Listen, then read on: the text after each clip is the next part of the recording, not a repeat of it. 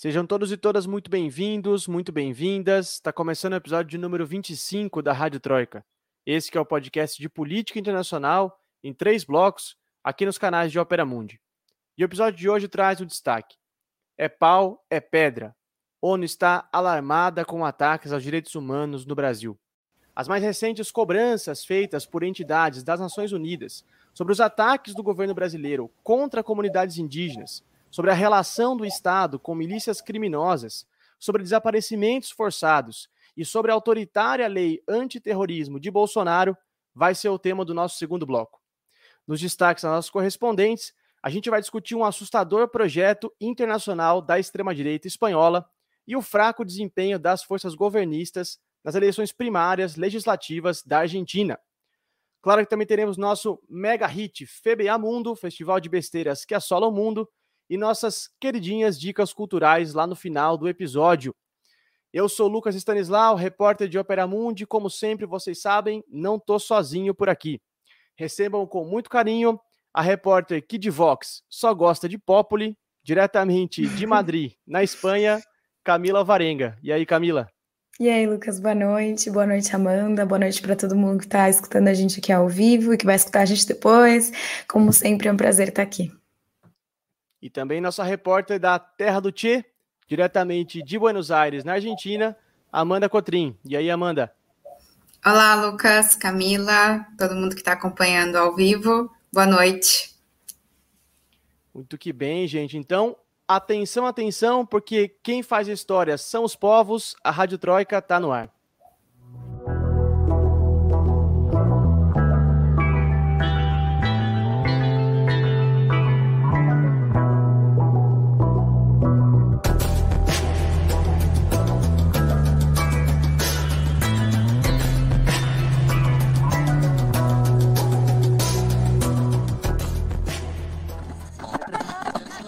Rádio Troika. Muito bem, gente. Começando aqui o nosso primeiro bloco, carinhosamente batizado de Aconteceu Aqui, traz os destaques das nossas correspondentes.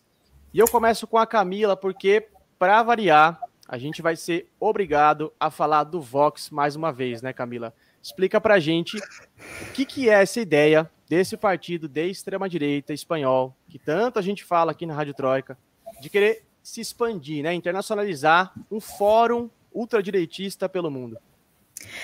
É, então, Lucas, é, o avanço da esquerda na América Latina está preocupando a ultradireita espanhola, né? O líder do Vox, é, o partido de extrema-direita daqui, o Santiago Abascal, anunciou a criação de uma instituição internacional para combater a chamada deriva comunista, né? Que eles estão dizendo, entre aspas. Eles querem criar um fórum, né? Que vai se chamar Fórum de Madrid, é, organizado que faça oposição ao Fórum de São Paulo e ao Grupo de Puebla, do qual participam o ex-presidente espanhol é, o Zapateiro, a ministra da Igualdade Irene Monteiro do Podemos, assim como da América Latina, né, o Morales, o Mujica, enfim. Ainda não está claro como esse grupo do, do Abascal vai funcionar, mas ele disse que vai que a intenção é que seja é, e abre aspas, uma autêntica oposição em defesa das liberdades e da democracia. É, no Parlamento Europeu, o Vox disse que o objetivo deles também é abrir uma alternativa política de apaziguamento, panos quentes e cumplicidade nas instituições da União Europeia com as narcoditaduras comunistas e socialistas da Iberoamérica, unidas em torno ao Grupo de Puebla e o Fórum de São Paulo, controladas por Cuba. Então, assim, teoria da conspiração total. Né? Basicamente, eles querem tentar organizar iniciativas de, com peso político capazes de pressionar e dificultar a vida da esquerda e dos governos de esquerda né, na América Latina, tentando se opor ao grupo de Puebla, ao Fórum de São Paulo. Né? Vale a gente lembrar que no fim do ano passado o Vox criou a Carta de Madrid, né? um documento assinado por membros da direita da América Latina e da Europa. É, entre os que assinaram estava Eduardo Bolsonaro, que alertava que a região estava sendo sequestrada por regimes totalitários de inspiração comunista que se infiltravam nos centros de poder através de iniciativas como o Fórum de São Paulo e o Grupo de Puebla para impor sua agenda ideológica. Então, eles estão realmente se sentindo muito ameaçados e, e estão aí querendo ir atrás do Grupo de Puebla, do Fórum de São Paulo e interferir na América Latina. Olha, eu tenho que dizer que eu já li alguns livros sobre a história da América Latina e sobre a história das esquerdas na América Latina, e essa categoria de narcocomunismo, efetivamente, eu, eu nunca eu nunca vi, nunca me deparei ao longo de todas as minhas leituras, viu? É, realmente eu não sei de onde esse povo tira essas ideias. Mas, Camila, você citou aí Eduardo Bolsonaro, filho do presidente brasileiro, né? É, já indica aí uma relação da família Bolsonaro com essas figuras. Como é que funciona? Eles são próximos? Ah, com certeza. Tem foto do Eduardo Bolsonaro com o Santiago Abascal. Isso não é de agora, né? Desde essa carta de Madrid, é, que foi que eu falei no, no começo do. Não, no fim do ano passado, é, o, já estava rolando essa aproximação, né? E não só do Santiago Abascal com com a, direita no Brasil, também com a direita no México, né, o PAN e tal. É, então, assim, isso não é de agora, mas eles estão querendo estreitar cada vez mais os laços. Porque também, né, eu acho que o que acontece na América Latina, principalmente na Hispano-América, tem interferência na Espanha, sabe? Então, a esquerda se fortalece na América Latina, acho que intimida a direita espanhola. Justamente, a gente vê sempre a preocupação dos setores da direita da Espanha e de outros países da Europa também, né? Como acontece na Venezuela, por exemplo, eles sempre estão, sempre tem um comentário a fazer, sempre tem alguma coisa a acrescentar, né? Uma, uma intervenção a fazer. É, e lembrando também que rolou aquele evento CEPAC, né, da extrema direita aqui no Brasil recentemente. A gente até comentou no episódio da semana passada que trouxe aqui, é, convergiu aqui para todo mundo, todo mundo da extrema direita aqui no Brasil, né? Realmente muito muito preocupante isso, essa expansão da extrema-direita espanhola e europeia para outras regiões do mundo. Agora, Camila, você me pediu para fazer uma atualização sobre o destaque que você deu no último episódio aqui da Rádio Troca da semana passada. É. O microfone é seu, vai nessa. É, então, para quem acompanhou a gente na semana passada, eu falei de um caso que chocou a Espanha de um jovem que teria sido atacado na frente da casa dele por um grupo de homens encapuzados que teriam entalhado em uma das nádegas dele maricon, que é que significa viado, bicho, enfim, é um termo depreciativo. É, isso tinha, teria acontecido em plena luz do dia num domingo. E, e, gerou toda uma repercussão, porque o ataque acontecia um mês depois do assassinato do Samuel Luiz na Galícia, né? Um crime de, de homofobia. Só que parece que essa denúncia era falsa. Na verdade, esse menino fez essa denúncia porque é, realmente eles tinham feito isso com ele, mas aparentemente teria sido feito durante um ato sexual consentido. E e então, é, e aí ele, ele não tinha falado, né? Ele inventou essa denúncia porque ele não queria que o namorado dele soubesse.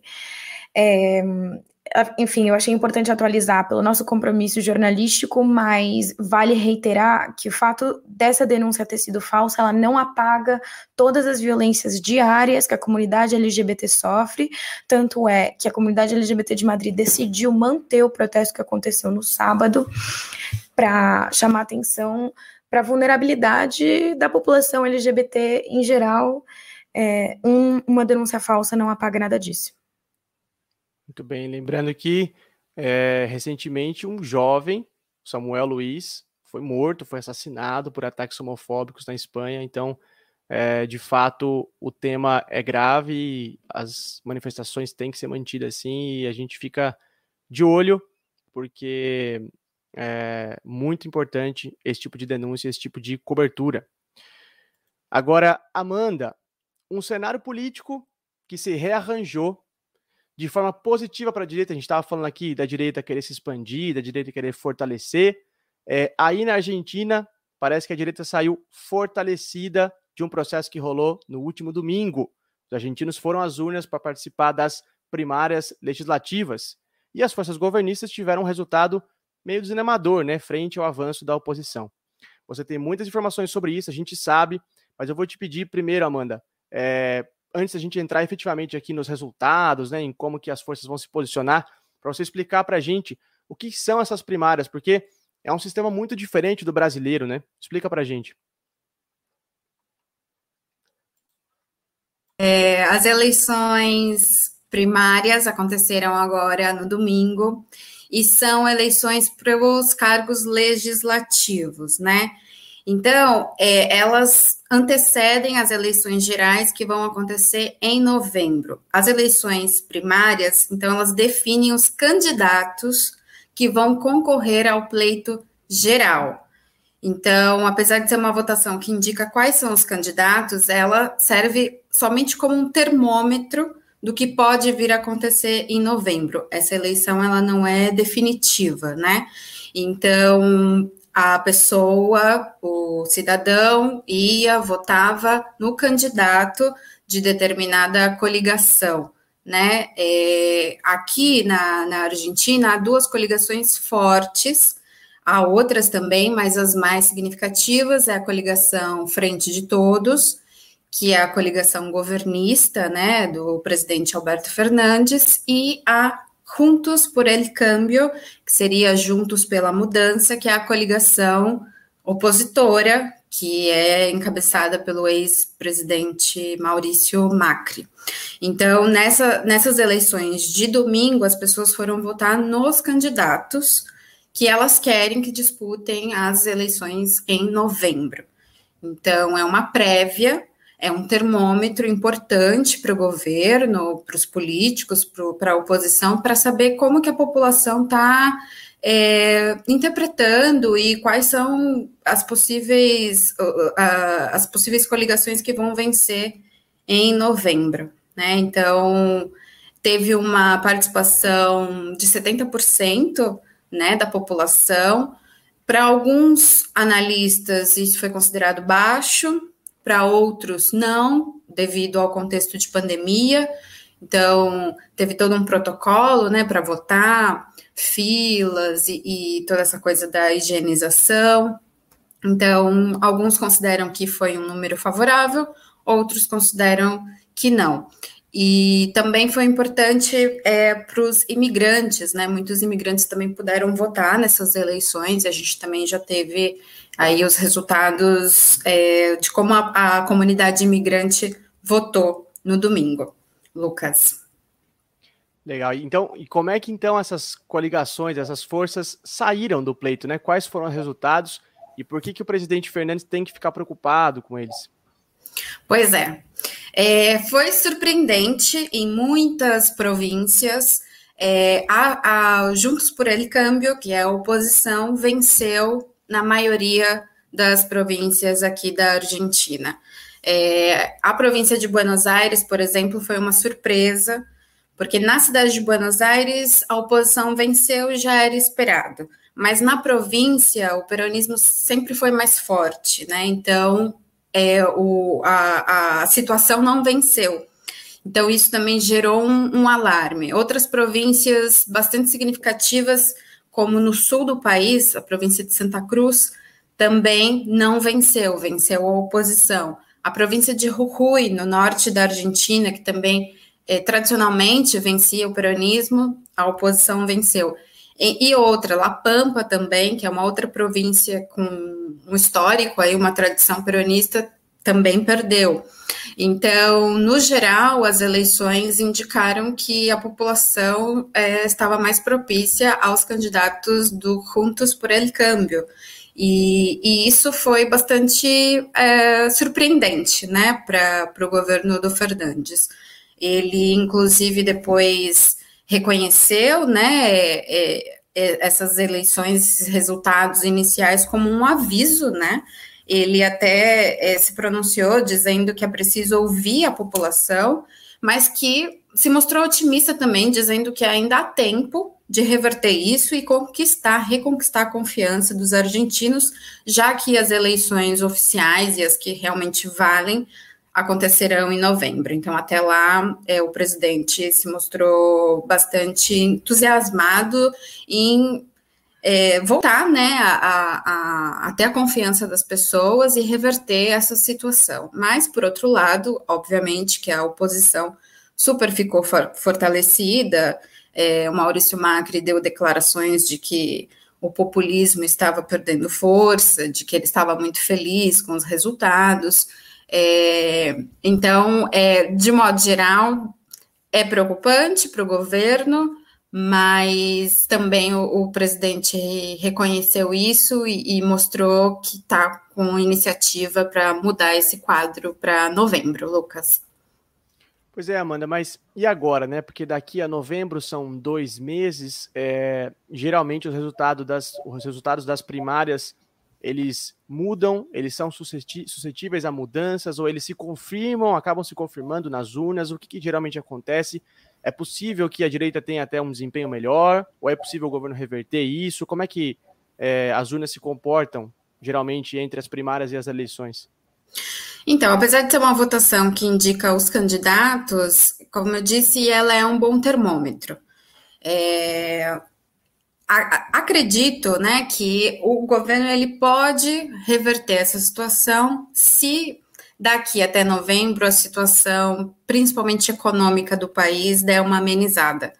Porque muitos analistas já comentaram os resultados, né? Muitos diziam que isso, esse, essa derrota, digamos assim, da situação se deve principalmente aos escândalos, né, envolvendo as festas, a festa clandestina, é, esse desgaste de imagem do Alberto Fernandes, que às vezes ele dá umas declarações é, que são um pouco controversas, e outros analistas dizendo que isso não tem nada a ver, que na verdade a população que votou na oposição, na verdade, estava querendo dar um recado numa situação bastante objetiva, que é a situação econômica, assim.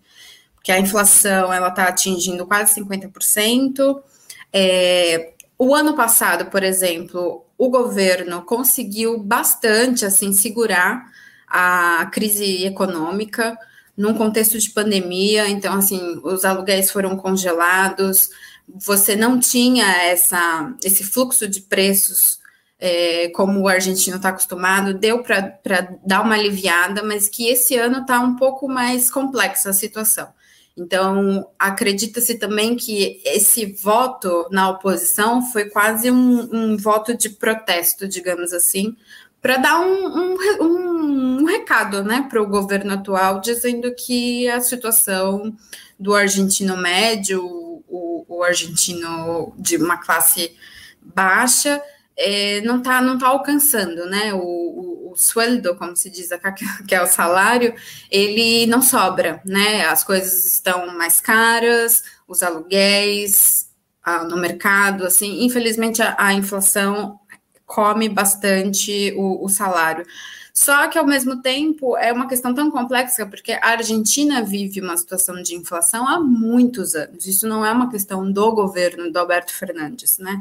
Inclusive, analistas políticos fazem essa crítica, né? De que às vezes parece que as pessoas perderam a memória, porque esquecem que foi justamente o governo do Macri que deixou esse, esse, esse, esse saldo negativo, né? E é justamente a coligação macrista que vence agora nessas primárias. Então, é um contexto político complexo e que não está nada definido, mas que serve aí como um alerta para o governo é, se mobilizar, né? Porque mesmo dentro da, da coligação Frente de Todos, você tem várias é, correntes, digamos assim, né? Tem uma ala mais a cristianista, mais ligada a Cristina Kirchner, uma ala mais peronista, mais, a, mais liberal, digamos assim. Então, também internamente está tá havendo essa, essa disputa e, e, essa reconfiguração, digamos até, de como que o governo vai se comportar agora, né? A Cristina está aparecendo mais, está falando mais, que é uma forma também de tentar é, é, re, é, restabelecer a confiança daqueles que votaram no governo do Alberto Fernandes em 2019. Exato. É, o, Juliano, o Júlio Menezes, perdão, acabou de fazer uma pergunta aqui, acho que você acabou de responder, né, Amanda, sobre essas medidas questionáveis e essas divergências entre os peronistas. Gente, o peronismo é um movimento tão diverso, né, um campo político tão heterodoxo, digamos assim, é, efetivamente tem muitas disputas internas ali dentro, né? É, muito bem, a gente segue de olho aí, a gente vai cobrir as eleições que acontecem dia 14, Amanda? 14 de 14 novembro. de novembro. 14 de novembro, as eleições legislativas na Argentina. A Opera Mundi vai cobrir e a gente segue de olho para ver como que o governo vai reagir a, essa, a esse resultado meio decepcionante, né? Até lá. É, agora, o programa passado, o episódio passado, a gente teve uma notícia surpresa aqui no primeiro bloco. Hoje a gente traz outra notícia surpresa, é, que é notícia boa, eu adoro dar notícia boa. Amanda, o que, que foi inaugurado aí em Buenos Aires, que deve deixar a todos nós brasileiros felizes e minimamente justiçados, né? Pelo menos no campo da memória histórica. Conta pra gente. Pois é, o que era uma homenagem popular agora se tornou oficial né, a cidade de Buenos Aires inaugurou a placa Marielle Franco na estação Rio de Janeiro em homenagem à memória e por justiça a Marielle e ao Anderson, né, que foram assassinados no dia 14 de março de 2018. Então, hoje foi um evento oficial, né, encabeçado pelo coletivo Passarinho, que é um coletivo de brasileiros aqui da cidade de Buenos Aires, que faz uma luta bastante significativa em relação aos direitos humanos e, e, e a política de modo mais geral. E o, a data, né, de ser um, um 14 também, né, então oficialmente inaugurada a placa, agora as pessoas que passam pela estação Rio de Janeiro podem fazer uma foto, tirar aquele código, né, e aí com o celular, você fotografando esse código, você recebe informações sobre o porquê da placa, né? Quem foi a Marielle, a, a, a história do assassinato, enfim, para a pessoa também ter informação sobre, sobre o porquê dessa, dessa importante homenagem aqui na cidade de Buenos Aires. Muito bom, muito bom. Acho que cada, cada brasileiro se sente minimamente, pelo menos um pouquinho, justiçado, né? É, em ver esse, esse tipo de homenagem à vereadora Marielle Franco.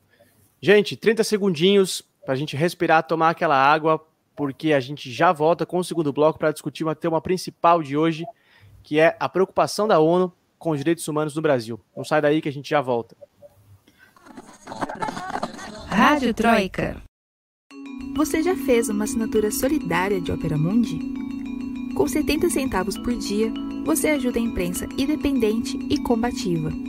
Acesse www www.operamundi.com.br barra apoio.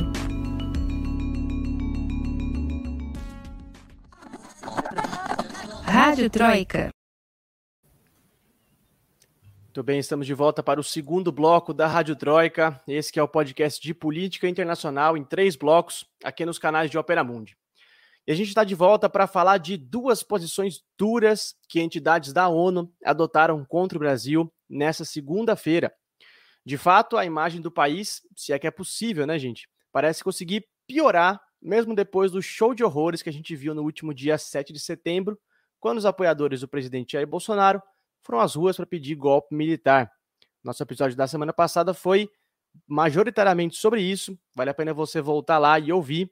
Mas por enquanto, fica aqui com a gente, a gente vai passar mais um tiquinho de vergonha juntos com as posições do governo brasileiro e como elas repercutem lá fora. Como eu disse, na segunda-feira, a Organização das Nações Unidas, nossa querida titia ONU, fez duros alertas sobre a situação dos direitos humanos no Brasil.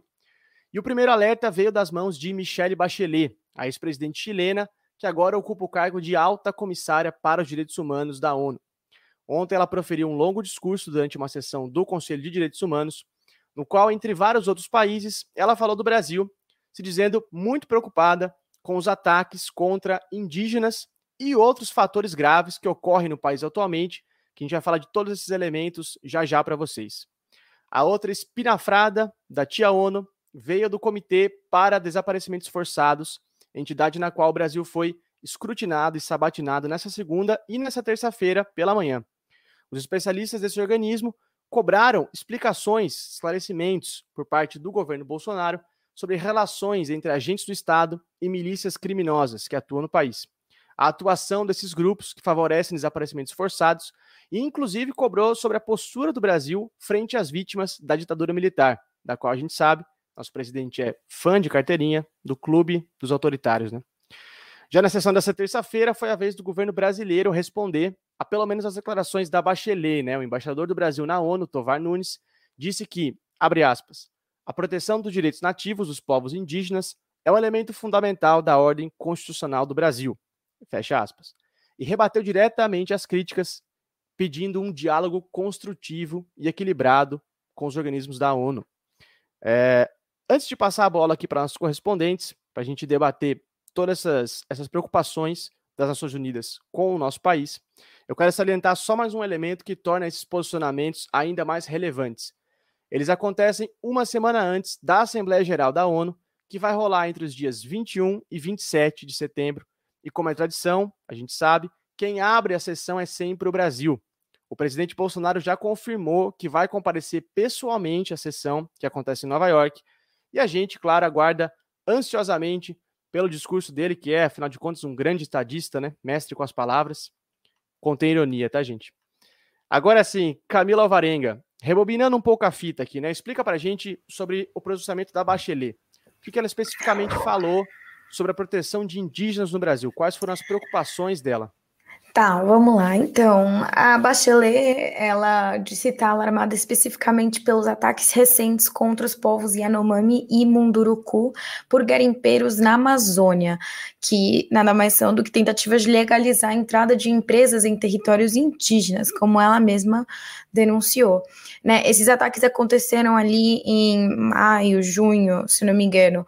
Né? No caso do, dos Munduruku, foi algumas casas foram incendiadas na aldeia Fazenda Tapajós, e contra os Yanomamis foram vários ataques desde de maio, né? É, atiraram contra contra pessoas na, na comunidade Yanomami é, Walomap, lançaram gás lacrimogênio contra membros da comunidade Maikoipe. Então, é, são ataques recorrentes. E aí ela fez um apelo às autoridades para reverter, é, bom, para proteger as, as, comunidades indígenas e para reverter as políticas que afetam negativamente os povos indígenas. A gente destaca o projeto de lei 490/2007 que altera a legislação de demarcação de terras indígenas, né? É, que agora está sendo muito discutido, porque em 2018 esse, esse, essa PL tinha sido arquivada, voltou a ser retomada é, durante o governo Bolsonaro, porque tinha sido inclusive uma das promessas de campanha dele, e o ponto mais polêmico dessa PL é o marco temporal. Né, que prevê que só poderão ser consideradas terras, terras indígenas aquelas que já estavam em posse desses povos na data que foi promulgada a Constituição de 88, em 5 de outubro de 1988, passando a exigir uma comprovação de posse dessa terra. É, inclusive, as comunidades poderão ser expulsas de terras que elas já ocupam se elas não conseguirem provar que elas estavam ali antes de 88. É, o texto ainda proíbe a ampliação de terras já demarcadas e permite a exploração de indígenas por garim, é, exploração de terras indígenas por garimpeiros, se essas terras são consideradas relevantes para a União. É, eu, assim, essa PL é inconstitucional desde o princípio. Se a gente pensar que na nossa Constituição se estabelece o direito, é, se estabelece aos indígenas o direito originário sobre as terras ancestrais, então eles são considerados por lei os primeiros e naturais donos do território, né? É obrigação da União demarcar é, esses territórios. É, e aí tem rolado uma série de protestos desde junho, se eu não me engano, é, contra a PL, contra o marco temporal, com indígenas acampando na esplanada dos ministérios e sendo reprimidos pela polícia, mas resistindo apesar disso. É, é uma situação bem complicada e, enfim, não precisava a ONU chamar atenção para isso, para a gente saber que é complicado, mas que bom que pelo menos isso está ganhando repercussão internacional, porque vai ser um verdadeiro crime se essa PL for aprovada. Exato. E o Júlio faz um comentário aqui, né, que a ONU tem um carimbo, que a ONU mostra preocupação. De fato, é, ONU, isso é um clássico da ONU, mas eu acho que assim, a gente associar essa, essas declarações da Bachelet com os protestos, né, Camila? Talvez isso, um reconhecimento internacional desse porte, desse tamanho, ainda dê mais combustível para os protestos que estão rolando justamente contra o marco temporal e contra essa PL, que de fato tem sido é, massivos, né? Principalmente em Brasília. Totalmente. E assim, se a gente já tá vendo o Bolsonaro dar para trás em algumas coisas, né? Tipo, quando ele atacou o STF, depois voltou atrás e falou: não, espera, veja lá, não é bem assim. Quem sabe, diante de, dessa pressão que tá vindo de todos os lados, não só ele, mas o Congresso dê um, um passo atrás. É, pelo bem do próprio governo dele, sabe? Não porque ele é bonzinho e vai reconhecer que, na verdade, a PL é um crime, mas. Né, se, se a gente conseguir barrar isso, tá valendo. Justamente. E essa, e essa relação entre pressão exterior, pressão internacional e política interna, a gente vai discutir ainda muito aqui no episódio de hoje, porque tem muitos elementos para a gente falar disso. É, inclusive, um que eu vou conversar com a Amanda agora, que é a Bachelet, além dela estar tá preocupada com a população indígena, né, Amanda, ela também levantou as sobrancelhas é, para a chamada lei antiterrorismo proposta pelo governo Bolsonaro, que de fato deixa a gente com impressões de que o presidente segue firme na escala autoritária uhum. e segue firme aprofundando os, os, a concentração de poder, né? Explica para a gente, Amanda, o que, que é, é, essa lei e quais são os motivos, né, que ela, ela deixa a gente assustado. Por que, que a gente tem que ficar uhum, uhum. assustado com essa lei? Uau! Pois é, Lucas. É, bom, lembrando que essa lei, ela, o projeto de lei foi justamente uma iniciativa do Bolsonaro quando ele era deputado, né? O projeto ele chegou a ser arquivado e depois agora, recentemente, voltou a ser discutido e pode ser votado essa semana, inclusive. É, e é bastante preocupante por alguns pontos, alguns pontos chaves, assim. Primeiro, que a lei, ela dispensa, o projeto de lei, né, dispensa autorização judicial para que algumas medidas possam ser realizadas pela polícia, por exemplo. É, por exemplo, é, você ter um, um, um, sigilo bancário, um sigilo telefônico quebrado, você precisa de autorização judicial. Essa lei, por exemplo, ela dispensaria a autorização de um juiz para determinadas ações. Isso, eu não sou advogada, mas já imagino que seria é, anticonstitucional, é, inconstitucional de antemão, né? E uma outra coisa que é bastante preocupante é que se criaria uma polícia digamos assim, uma inteligência à parte, e essa polícia seria comandada diretamente pelo, pelo próprio presidente, ou seja, pelo próprio Jair Bolsonaro. Então, é quase um sistema particular de vigilância e segurança. Então, essa lei, ela, ela tem vários aspectos que ela, no texto dela que são vagos, então, assim, o próprio significante terrorista não significa nada.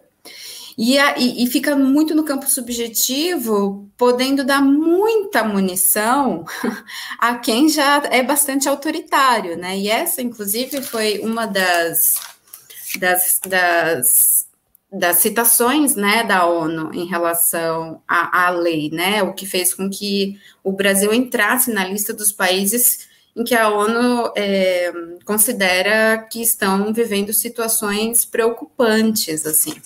É, a própria Bachelet falou, né, sobre o projeto ser vago, que não há critérios claros sobre ele, demonstrou preocupação, inclusive, é, porque esse projeto ele pode ser usado contra movimentos sociais, pode ser, inclusive, um, um aval para abusos, né, limitando a atuação dos defensores dos direitos humanos, porque como ela tá, ela não é clara, ela é muito vaga, pode qualquer coisa.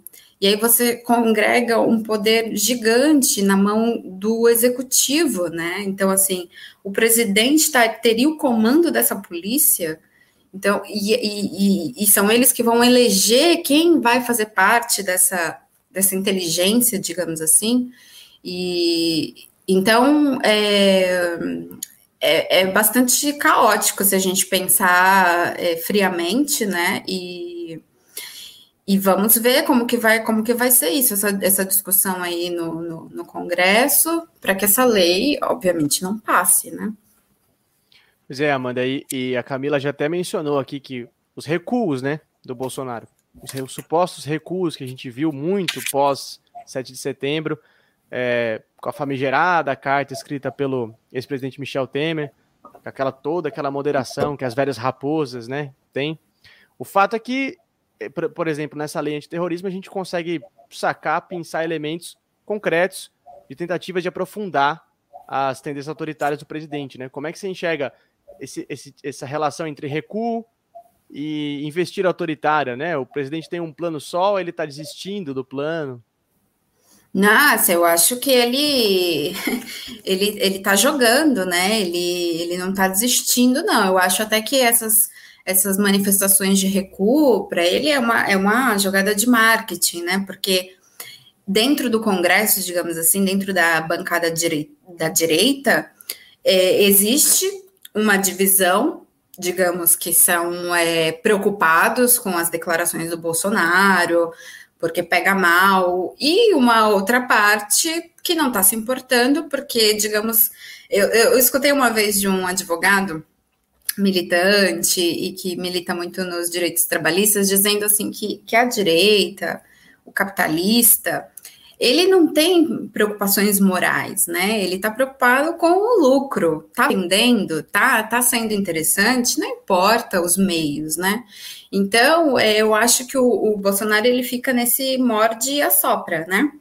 É, ao mesmo tempo que ele está fazendo o jogo é, que ele tem que fazer, né, para os interesses de uma, de uma classe econômica e de uma elite financeira, ao mesmo tempo ele está jogando com a opinião pública também, né, porque bem ou mal, dentro dessa ala da direita, existem os religiosos, tem esses conflitos morais, então eu acho que o Bolsonaro, ele, ele na verdade, ele está conseguindo cada vez mais mídia, né, seja pelo ataque, seja pela defesa, mas aos poucos a, a, o, ele está passando as coisas, né? Então a gente precisa estar tá bastante atenta e atentos e, e, e nós não podemos recuar diante da, das, das, críticas e da, e da pressão, né, do, do governo ao governo Bolsonaro.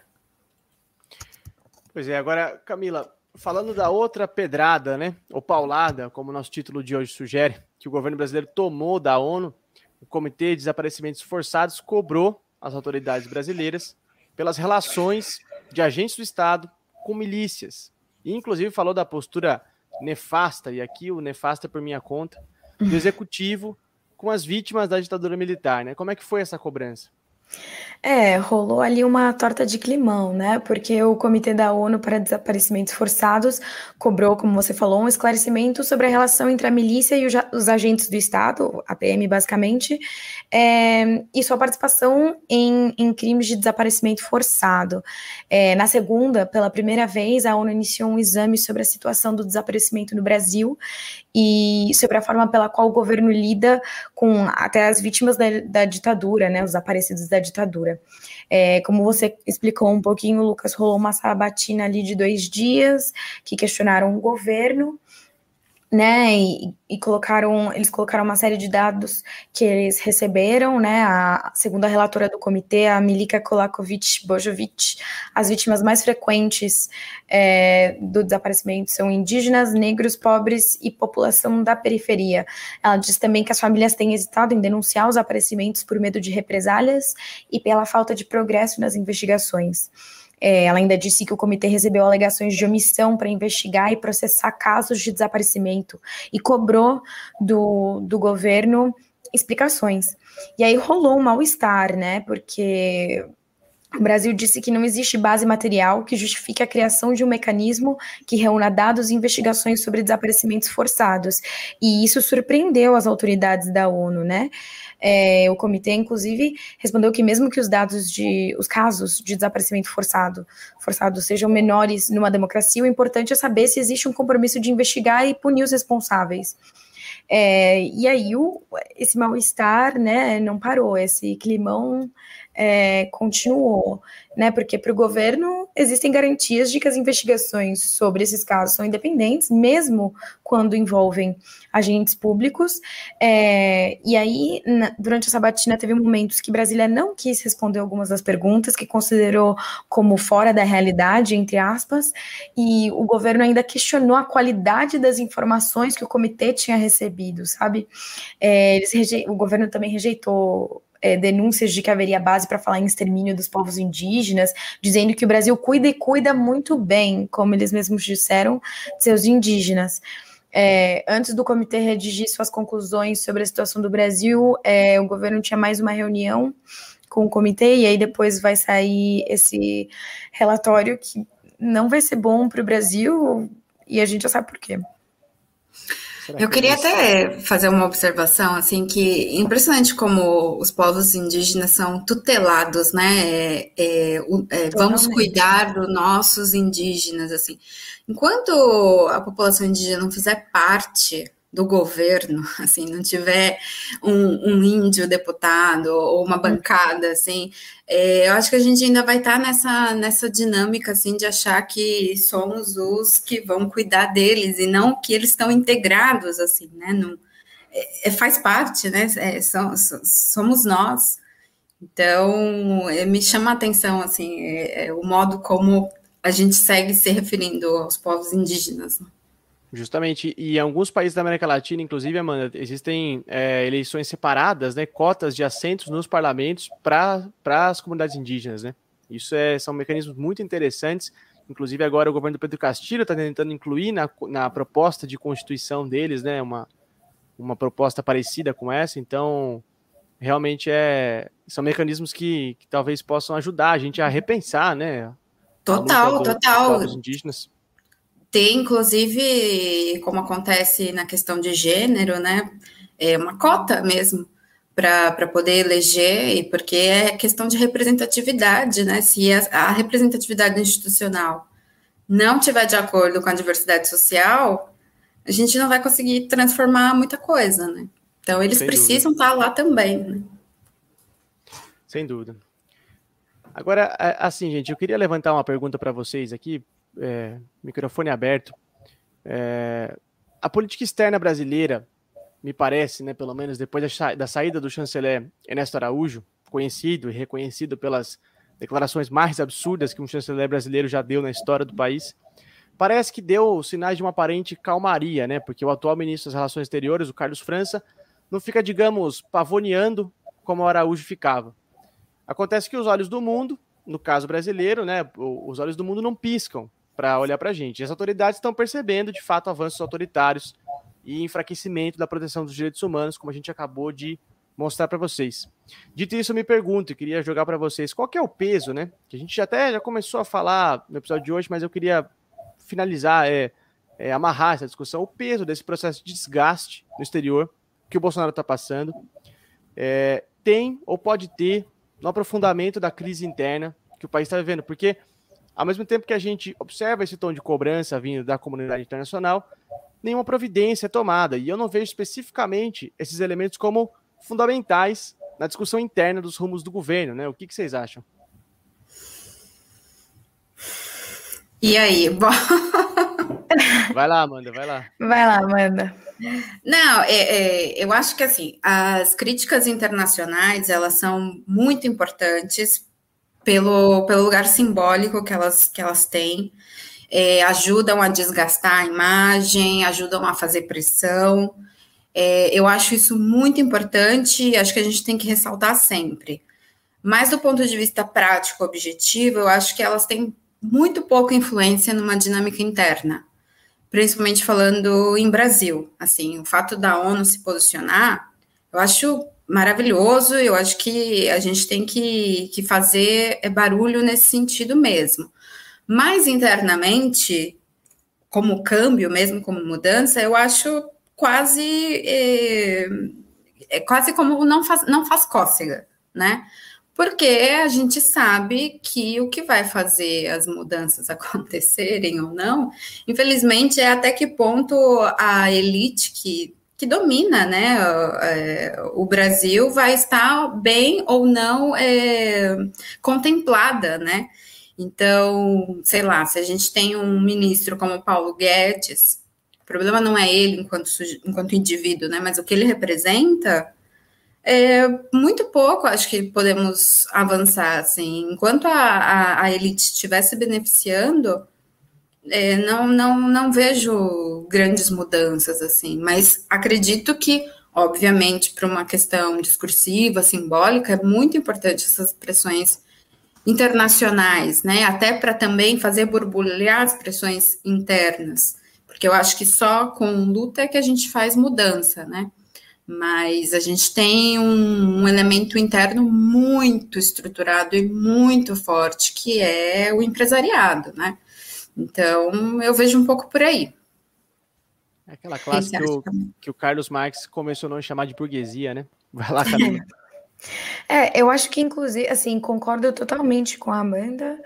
É, e acho que, inclusive, essa pressão internacional também serve às elites, porque as elites estão já faz um tempo num movimento de afastamento de, do Bolsonaro, né? Porque eles estão tentando ainda ali a terceira via, e acho que para eles é bom, porque aí eles podem dizer, tá vendo? Olha, a gente pode oferecer uma direita mais moderada, a gente pode, né? Olha só, o Bolsonaro, até pressão internacional está sofrendo. Então, é, claro que é importante, né? É, e, e, também é importante essa, essa mudança no discurso, porque antes a pressão internacional vinha mais como é, o Bolsonaro era motivo de chacota, agora ele é motivo de preocupação. Então, claro que é importante, mas obviamente não é suficiente, como a Amanda falou, porque também serve às elites. Então, a única forma de, né, de mudar é, é pressão interna, indo para a rua e pressionando o Congresso. E o Congresso está totalmente imune às pressões exteriores, basicamente, sabe? Porque no final das contas também quem decide é o Congresso. E, e são eles que a gente tem que pressionar, se a gente quer, por exemplo, barrar a, o marco temporal, enfim. E você, Lucas, o que, que, você acha? Eu acho que eu já meio que, que dei a letra, né? Eu, eu sigo vocês e, e acho que efetivamente a gente tem que observar é, a relação entre as forças econômicas e as forças políticas, porque eu acho que analisando as duas separadamente a gente não vai a lugar nenhum, né? Uhum, uhum. É, então, os interesses econômicos e os interesses políticos, acho que isoladamente eles não mandam nada, eles mandam juntos, por isso que é, é daí que saem as brigas, é daí que saem os, os resultados de processos. Mas como eu disse na abertura do programa, quem faz a história são os povos, né? Parafraseando aqui Salvador Allende, que a gente vai falar até o final do programa dele, eu prometo. Enquanto as forças do Brasil se rearranjam, a gente tem 30 segundos para se rearranjar na cadeira aqui, tomar aquela água, para discutir o FBA Mundo de hoje, que está imperdível. Não sai daí que a gente já volta. Rádio Troika. Inscreva-se no canal de Ópera Mundi no YouTube e ative as notificações para não perder nossos programas. Curta e siga nossas páginas no Facebook e no Twitter. Ah, e não esquece de seguir nossos podcasts na sua plataforma favorita.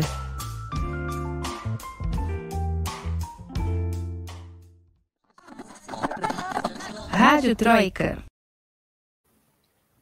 Muito bem, estamos de volta para o bloco que é o xodó do público, como eu disse no começo, o nosso mega hit, né, que está sempre em primeiro nas paradas aqui da audiência. Estou falando do FBA Mundo, Festival de Besteiras que assola o mundo inspirados diretamente no grande jornalista brasileiro Stanislau Ponte Preta, que cunhou o FBAPA, o Festival de Besteiras que assola um país, lá em 64, na época da ditadura. A gente decidiu trazer para vocês aqui, semanalmente, as três notícias mais absurdas que saíram na semana. E ao final, quem escolhe a maior besteira, quem merece o troféu FBA Mundo, é você que está assistindo a gente aqui ao vivo. Você vota pelo chat que a gente vai direcionar aqui a medalha FBA Mundo para campeã, ou campeão, né? Quem sabe se eu ganhar hoje. Camila Varenga, vai que é sua. Pô, Lucas, nem falamos o nosso FBA Mundo, você já não tá nem se considerando entre os campeões. Poxa vida. Autoestima baixa, pô.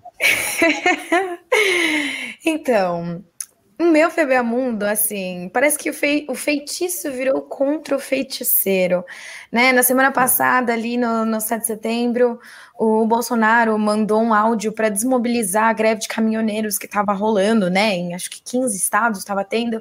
E aí ele mandou um áudio falando que isso atrapalhava a economia, gerava desabastecimento, pedia para o pessoal liberar. Só que os seus apoiadores duvidaram do áudio. Eles achavam que era o Marcelo Adnet, né, o comediante, imitando o Bolsonaro, porque, aliás, ele imita muito bem. E aí eles estão pedindo para o presidente gravar um vídeo dizendo que vinha dele mesmo a ordem, porque se viesse, eles mas eles não estavam acreditando. Então, assim, fake news, ó, que serviu o Bolsonaro o tempo inteiro, agora está se virando contra ele. Teve que vir o ministro de, da infraestrutura, o Tarcísio Freitas, confirmar que o áudio era do Bolsonaro e tal, mas aí já tinha virado motivo de chacota. O Adnet mesmo gravou um áudio aí sim, imitando o Bolsonaro, falando, não, esse é o, o áudio, não sei o quê, falando para os caminhoneiros dançarem Macarena. A coisa saiu do controle. É, ele falou, ele ah, já uma que... versão da Macarena, né? Ele fez uma é... versão da Macarena. Pois é, e aí quem, quem vai acreditar no quê? Qual que é o áudio de verdade? Fica aí essa dúvida. Vai ter que dançar Macarena ou vai ter que quebrar a greve? Eu acredito na Macarena. Só digo isso. Também acho. Imagina os caminhoneiros lá fazendo greve dançando Macarena. Poder da Macarena. Uma Macarena bem dançada, gente. Move montanhas. E Macarena dá para dançar para qualquer música, hein? Perfeito, perfeito. Verdade. Importante. Amanda Cotrim, qual a sua Macarena da semana? Ai, gente, olha, eu nem sei se deveria estar no FBA Mundo, porque é bizarra, mas ao mesmo tempo é preocupante. Que foi a votação expressiva do que é considerado Trump argentino aqui nas primárias, o Javier Milei.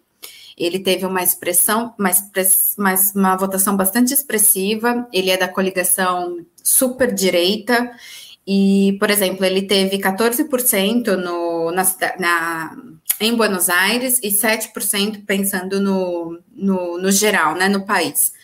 Essa, esse indício, se se confirma em novembro, por exemplo, ele já conseguiria uma cadeira no Congresso, que seria pela primeira vez é, ter alguém de direita no Congresso argentino. Então é bastante preocupante, é um personagem assim bizarro, ele é um performance mesmo, a figura dele é, é incrivelmente ridícula e ele é super mediático e ele fala coisas assim, tipo Trump e Bolsonaro, nesse naipe. E ele ganhou muito mais holofote agora por causa das eleições no domingo, que ele teve uma votação bastante significativa por ser quem é. Então, meu FBA Mundo de hoje é esse Trump argentino, que não é engraçado, mas, enfim, surpreendente. Realista, de qualquer forma. Exato, bizarro, bizarro. Mas, eu, por um lado, eu acho importante a gente trazer essas figuras para o FBA Mundo para efetivamente evidenciar o caráter é, bizarro dessas, dessas figuras, uhum, né? Uhum, uhum. É muito maluco mesmo, muito maluco. Muito bem, gente. O meu FBA Mundo de hoje, eu acho que não poderia deixar de ser o sarro que Michel Temer tirou de Bolsonaro, melhor dizendo, de uma imitação do Bolsonaro. Vocês devem ter visto circulando aí nas redes sociais um vídeo que Nossa, mostra uma demais. mesa milionária, né, Camila, com altos figurões da política, é, e o ex-presidente Temer rindo, gargalhando do humorista André Marinho, enquanto este imitava o presidente Bolsonaro. E aí começam os fatos absurdos, né? Se é que dá para a gente aprofundar ainda né, nessa, nessa mesa. O primeiro é que o rendezvous estava rolando na casa do investidor Najin Narras, velho conhecido da polícia, dei uma gulgada aí no nome desse cidadão, que vocês vão descobrir é, o passado dele. O segundo ponto mais bizarro é que, dias depois de ter salvado, né, entre aspas, o pescoço do Bolsonaro, com aquela rebruscada carta de recuo pós 7 de setembro, eu acho muito curioso ver o Temer gargalhando de uma imitação do presidente. Aí eu pediria para os amigos da semiótica ou da psicanálise, talvez, nos ajudar né, a explicar essa maravilha de cenário. Gente, eu achei. É o retrato do centrão perfeito. Aquilo Se foi, aproxima do Bolsonaro quando quer, tira o sarro quando quer. Foi difícil de assistir, né? Foi porque foi muitas camadas tinha o um vídeo, muitas camadas, dá para a gente analisar ele podia ter mandado o áudio para os caminhoneiros. Eles podiam ter dançado a Macarena também. Agora Acho que essa... conversam todos os, os Febeamundos aqui, hein? Sem dúvida nenhuma, sem dúvida nenhuma. Muito bem, gente. Enquanto vocês votam aí pelo chat, a gente está aguardando ansiosamente o seu voto, aguardando ansiosamente para ver quem vai ganhar o Febeamundo Mundo de hoje. Eu me despeço da Camila Varenga, que já está fazendo campanha ali para ela. É, Camila, obrigado, sensacional, foi ótimo. Seus informes finais, sua dica cultural de hoje, por favor, que a gente quer saber. Vamos lá, então, muito obrigada, Lucas, obrigada, Amanda, obrigada para todo mundo que assistiu a gente ao vivo, participou no chat, votou em mim no FEBA Mundo. a minha dica cultural de hoje, já que a gente falou do marco temporal, de demarcação de terras indígenas, é sobre rap indígena. Eu vim recomendar, na verdade, uma, uma artista, né? Eu menciono aqui um, um álbum dela, mas eu vim recomendar uma artista, a Caê Guajajara. Ela é uma cantora, compositora, rapper e ativista indígena do povo Guajajara. Originalmente do Maranhão, ela cresceu no Complexo da Maré, no Rio de Janeiro. E aí, na música dela, ela une hip hop com instrumentos tradicionais e canta também na língua materna dela, o é, Zeget.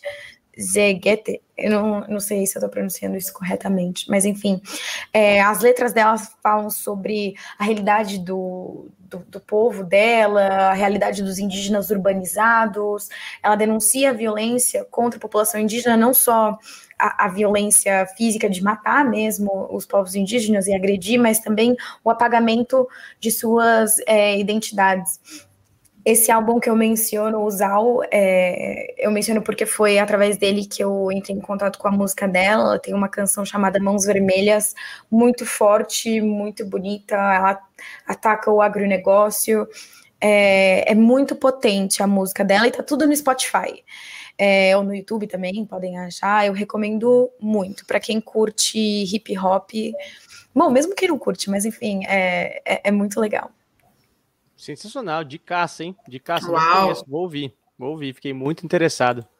Muito legal. Amanda Cotrim, te digo mesmo que eu disse para Camila, muito obrigado, foi sensacional. O programa de hoje foi, é, como o título sugeriu, né? Pau e pedra, mas foi ótimo. Seus informes finais, sua dica cultural, por favor, que a gente quer saber.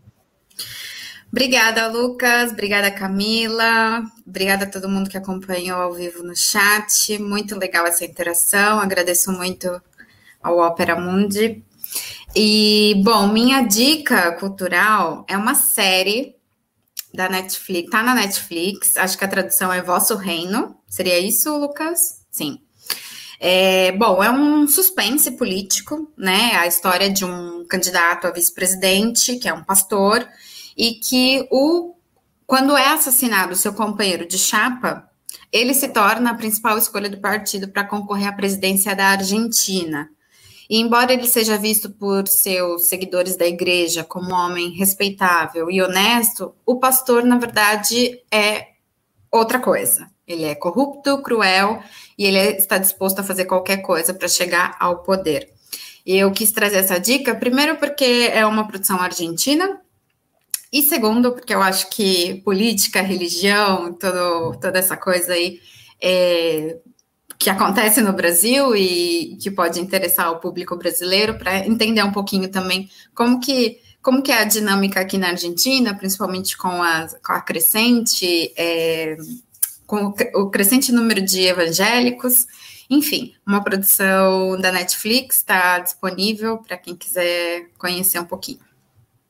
Vou dizer que eu já vi dois episódios e estou gostando bastante, viu? Estou gostando bastante, só não vi mais Agora ainda. eu quero ver porque o trabalho não deixa, que a série vicia, né? Mas você tem que tomar cuidado, porque senão você não é. faz mais nada. E eles já anunciaram a segunda temporada, então.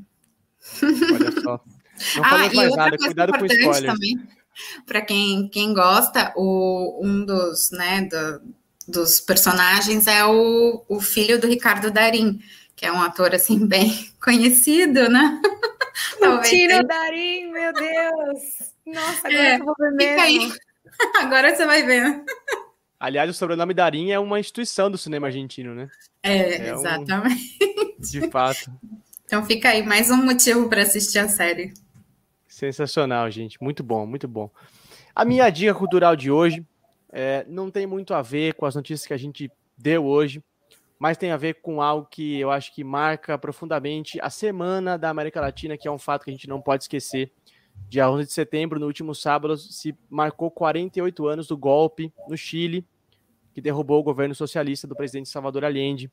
Então eu quero recomendar para vocês o documentário do Patrício Guzmán, A Batalha do Chile, que é assim, uma das principais obras já feitas sobre não só o processo golpista que se instalou no Chile ali por volta de 72, 73, mas também sobre o governo do Salvador Allende. É um documentário em três partes, então são três longas. É, o primeiro é de 75, por isso eu coloquei aqui a data, mas de, os outros foram produzidos depois.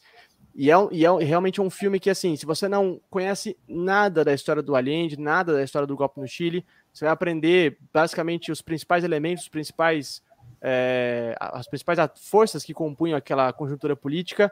E também, se você é super conhecido do processo, você vai se deleitar com as imagens capturadas pelo Guzmán é, desde o momento da eleição do Allende, que ele sai às ruas ali para ver aquela festa da população ali comemorando, até as imagens da, do fatídico dia 11 com o bombardeio contra o Palácio La Moneda. é, que acabou matando o Allende dentro do palácio. Eu fiz uma referência aqui ao último discurso do Allende que foi veiculado pelo rádio, né, ali poucas horas antes dele ser assassinado. Então, realmente, a Batalha do Chile, gente, um documentário que é imprescindível, dá para achar facinho por aí, só vou dizer isso. É, então, assistam, maratonem, porque é maravilhoso. Eu sempre revejo quando eu posso, porque além de ser uma baita obra histórica, é uma baita obra cinematográfica também. Sensacional, um, um grande documentarista, o Guzmán. É, muito bem. Órgão eleitoral. Nós temos o oh, resultado Lucas. de hoje? São primárias ou não são primárias? Sim. Não, ó, eu acho que hoje deu você, hein, Lucas? Pelo que eu tô de vendo fato, aqui. De fato, o presidente Ganhou. Michel Temer tá me garantindo. O FBA Mundo fazia muito tempo que eu ganhei, que eu não ganhava aqui esse FBA Mundo, hein? A mesa é. milionária é. ali, a imitação do Bolsonaro. Ficaram com saudades do ex. Gente, muito obrigado, muito obrigado pelo título. É, vou honrar e vou, prometo me superar para a semana que vem, tá? Porque eu quero manter esse cinturão aqui. A, o reino da Camila já durou muito tempo. Poxa muito bem, vida. gente. Tem que colocar um pouquinho de pimenta aqui, né, Camila? Uma, uma intriga entre os participantes aqui, senão, senão não vende jornal. Muito bem, gente, muito bem. Uma coisa que a gente sempre tem feito aqui na Rádio Troika, é, ultimamente, nos últimos dias, é passar nossas redes sociais, né, para vocês seguirem a gente por lá. Então, ó, eu tô no Twitter, arroba Stanislau Lucas, sem a letra E no começo, então Stanislau com S mudo, você me acha lá no Twitter. Arroba CAM Alvarenga, é o Twitter da Camila. E arroba Amanda Cotrim Fotografia, é o Instagram da Amanda, que tira fotos maravilhosas. Sigam ela lá que vocês vão gostar muito. E claro, as redes do Ópera, né? Para vocês seguirem a gente lá, arroba Operamundi, no Twitter, facebook.com.br Operamundi e aqui no youtube.com.br Opmundi. Siga também o Ópera lá nas redes. Gente, rapidamente eu vou passar a programação para vocês aqui, porque essa semana efetivamente o canal do Ópera tá, tá muito bom. Começando pela entrevista que rolou ontem, né? Que vocês podem reassistir nos nossos canais aí. O Breno entrevistou o ministro do STF, Gilmar Mendes. Uma entrevista realmente recheada de conteúdo. O ministro falou é, coisas que eu acho que ele só poderia ter falado numa entrevista assim, tete a tete. Então, realmente foi um, foi um diálogo muito interessante. É, mas amanhã, dia 15, por exemplo, às 11 da manhã, tem 20 minutos de entrevista. O Breno vai entrevistar a historiadora Janaína Teles. Na quinta-feira, dia 16, às 11 horas da manhã, uma entrevista com a ministra das Mulheres, Gêneros e Diversidades da Argentina, a Elizabeth Gomes Alcorta. Na quinta-feira à noite, dia de sub-40, às 8 da noite, a gente vai receber o escritor José Faleiro. Na sexta-feira, de manhã às 11, o jornalista e escritor Emiliano José vai ser entrevistado para falar sobre o capitão Carlos Lamarca. Na segunda-feira que vem, tem o Roda Mundo, comandado pela minha querida colega Fernanda Forgerini. E a gente volta na terça-feira que vem com mais um episódio ao vivo da Rádio Troika aqui nos canais de Opera Mundi. E esse episódio, assim como todos os outros, então vai estar disponível amanhã nas principais plataformas de podcast. Então siga a gente lá no seu tocador preferido. Gente, agradeço demais a audiência. O programa de hoje foi ótimo. É, se cuidem. Um beijo a todos e até semana que vem. O podcast Rádio Troika tem idealização e apresentação de Lucas Stanislau. A locução é de Fernanda Forgerini. Supervisão de Haroldo Cerávulo Cereza e Rafael Targino.